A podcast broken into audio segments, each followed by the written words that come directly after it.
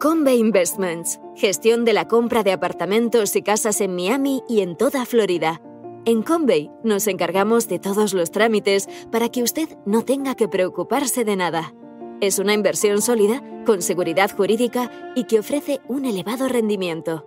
También podemos gestionar el alquiler de su vivienda en Florida y asesorarle sobre los trámites migratorios. Para más información, entre en www.casaenmiami.es.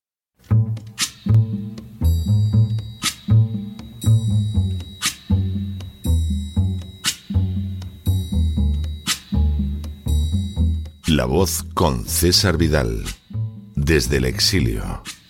When the night has come and the land is dark and the moon is the only light we'll see. No, I won't be afraid. Oh, I won't be afraid just as long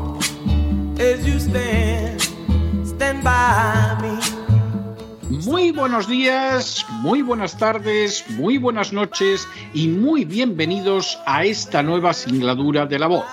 Soy César Vidal, hoy es el martes 18 de octubre de 2022 y me dirijo a los hispanoparlantes de ambos hemisferios, a los situados a uno y otro lado del Atlántico y como siempre lo hago desde el exilio. Corría el año 80 a.C. cuando un ciudadano romano llamado Sexto Roscio, que vivía en la localidad de Amelia, fue acusado de haber perpetrado el asesinato de su padre.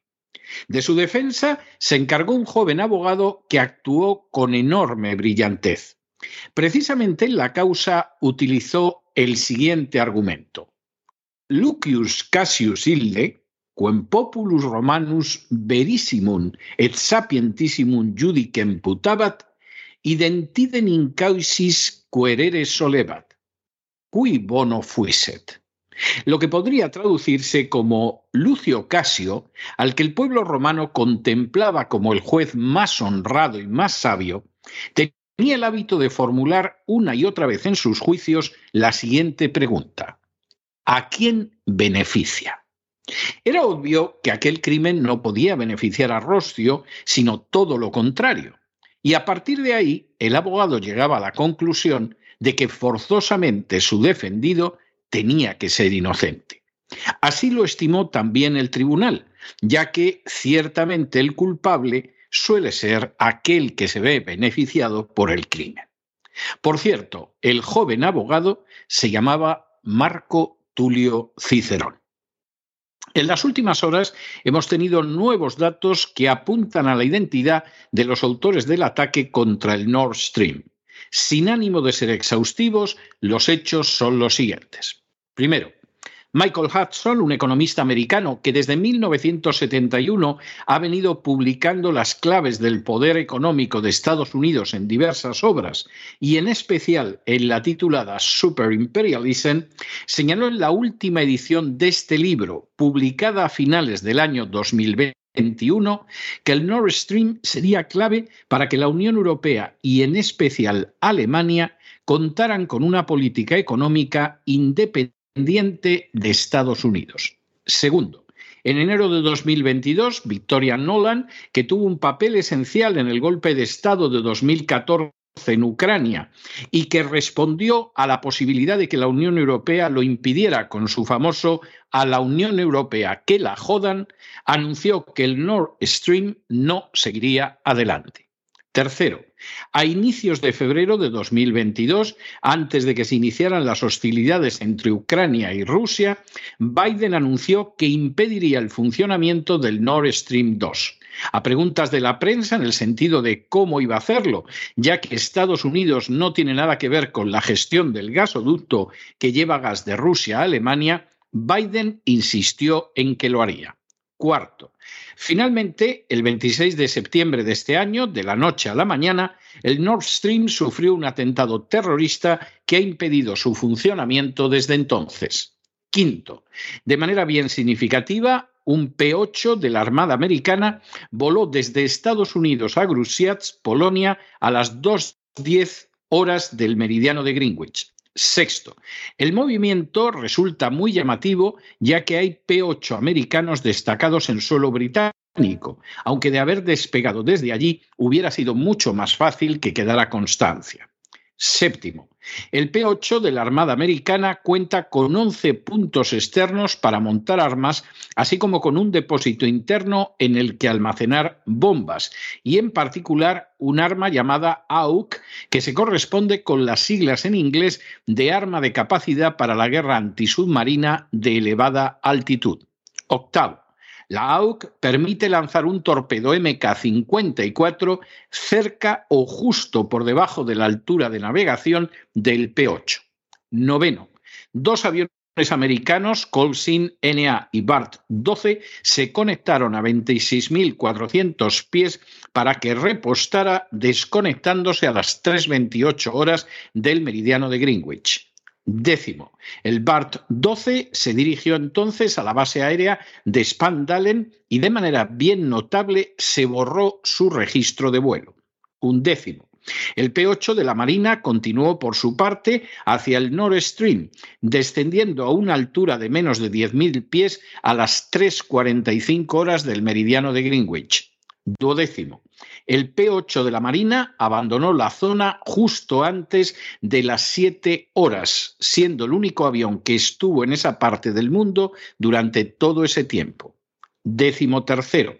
A las 7-9 horas del meridiano de Greenwich, el P-8, cuyo ex-code es el AE6851, regresó a los Estados Unidos. Durante todo su vuelo, el aparato aéreo había volado, según se conoce en el lenguaje de la aviación de guerra, enmascarado, es decir, de manera que no se pudiera proceder a rastrearlo. Décimo cuarto. Durante el tiempo en que el aparato voló enmascarado sobre el Nord Stream, se registraron varias sacudidas de magnitud 2.3 en la misma zona. Décimo quinto. De manera bien reveladora, el trayecto de la nave P8 muestra que discurrió en paralelo al Nord Stream durante buena parte del vuelo y que experimentó una modificación que correspondería con el momento en que descargó el armamento destinado a destruir el gasoducto. Décimo sexto. No se conoce ningún otro vehículo marino o aéreo de esas características que estuviera en la zona y que pudiera causar ese daño al Nord Stream. Décimo séptimo. Sí está confirmado, por el contrario, que un avión americano de reconocimiento recorrió la zona en la que había sido dañado el Nord Stream 2 unas horas después de que sufriera el primer impacto. La noticia ha sido confirmada por Reuters, que asegura que Washington calificó este vuelo como rutinario. Décimo noveno. Al día siguiente, las fuerzas de la OTAN anunciaron que por la noche había sido saboteado el Nord Stream 2. Décimo noveno. El conocido político polaco Sikorski publicó inmediatamente un tuit con una foto del Nord Stream saboteado en la que daba las gracias a los Estados Unidos por haber llevado a cabo el sabotaje. Vigésimo. El entusiasmo del político polaco coincidió poco después con el anuncio de un nuevo gasoducto que iría de Noruega a Polonia vigésimo primero. El 29 de septiembre, un representante de Rusia presentó ante el Consejo de Seguridad de la ONU los datos y preguntó directamente al representante de Estados Unidos si los Estados Unidos habían sido responsables del ataque contra el Nord Stream 2. El representante de Estados Unidos ni lo negó ni lo afirmó, limitándose a adoptar una postura ofendida vigésimo segundo. A pesar de que toda la operación de ataque al Nord Stream 2 se desarrolló en territorio de la OTAN, donde no existía ni la más mínima presencia rusa, hasta la fecha la OTAN no ha proporcionado dato alguno sobre lo que sucedió. Vigésimo tercero. El cierre del Nord Stream aboca a la economía alemana y con ella la de la Unión Europea a una grave crisis económica al elevar el coste de la producción de bienes de tal manera que ya no pueden competir con los fabricados en Estados Unidos y al obligar al cierre de empresas. Todo ello, por supuesto, sin contar con los efectos sociales derivados de la voladura. Y vigésimo cuarto, Suecia ha decidido finalmente que no revelará los datos procedentes de la investigación sobre el atentado contra el Nord Stream alegando razones de seguridad nacional, algo que, por cierto, carecería de sentido si Rusia hubiera sido la causante. Como supo señalar con acierto hace dos mil años Marco Tulio Cicerón, la autoría de un crimen queda revelada más que ampliamente cuando se examina a quién beneficia. Precisamente esa es la pregunta que cabe formular en relación con la voladura del Nord Stream 2. ¿Beneficia esa voladura a Rusia? No, todo lo contrario. La voladura implica que Rusia no puede vender su gas a Europa y en especial a Alemania. Luego es absurdo pensar que Rusia pudo volar el Nord Stream 2. ¿Beneficia esa voladura a la Unión Europea? No, todo lo contrario. De hecho, la condena a una grave crisis económica y energética, fruto, entre otras razones, de que el gas licuado americano es un 40% más caro que el gas ruso. Para Europa y en especial para Alemania, la voladura del Nord Stream 2 constituye una catástrofe muchísimo mayor que para una Rusia que puede seguir vendiendo su gas en otras partes del mundo. ¿Beneficia esa voladura a la Casa Blanca? Sin ningún género de dudas y por varias razones. En primer lugar, permite jactarse a la cábala belicista que rige el Partido Demócrata de que cumple sus amenazas, en concreto las pronunciadas al respecto por Victoria Nolan y por el propio presidente Biden. En segundo lugar, crea una crisis económica en la Unión Europea que, según un informe de la Rand Corporation filtrado por la prensa escandinava, drena recursos económicos y científicos de Europa hacia los Estados Unidos. Y en tercer lugar, impide la autonomía política y militar de la Unión Europea, manteniendo sobre ella el dominio de la OTAN. Incluso, y como beneficio añadido, Polonia se convierte en un suministrador parcial de energía y refuerza sus pretensiones de dominio en el Báltico y en el centro de Europa. Pero es que por añadidura, los indicios de que el ataque contra el Nord Stream 2 fueron realizados por una fuerza a las órdenes de la Casa Blanca son irrefutables. Precisamente un avión P-8 americano procedente de los Estados Unidos para dificultar su rastreo y dotado del armamento ideal para volar el Nord Stream, sobrevoló la zona durante horas coincidiendo con el tiempo del impacto de las explosiones.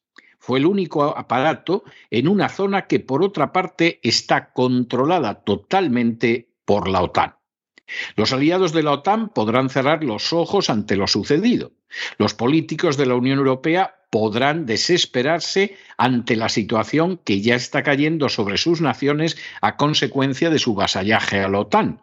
Y los ciudadanos de la Unión Europea podrán seguir estando ciegos gracias a la mentira y a la propaganda de sus gobiernos. Pero la realidad resulta prácticamente imposible de negar. Lo anunciaron y lo hicieron, sin que parezca que les importara gran cosa ni la legalidad internacional ni el impacto de semejante acción en naciones que supuestamente son aliadas.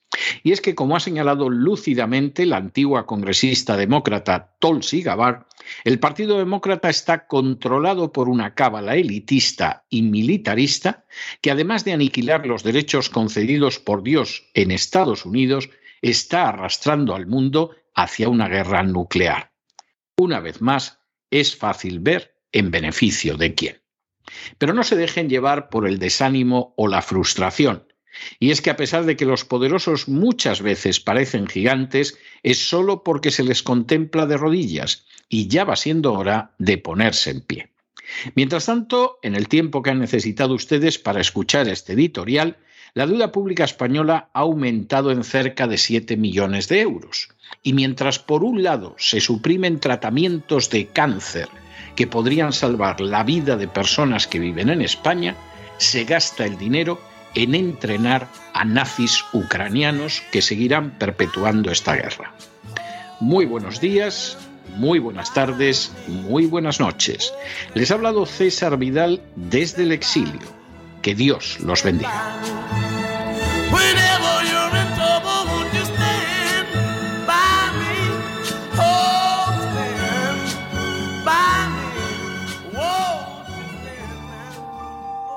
Esta sección está patrocinada por crowdfunding con el siguiente mensaje. Nuestro Señor Jesucristo, el único Dios verdadero, es misericordioso y nuestro Salvador.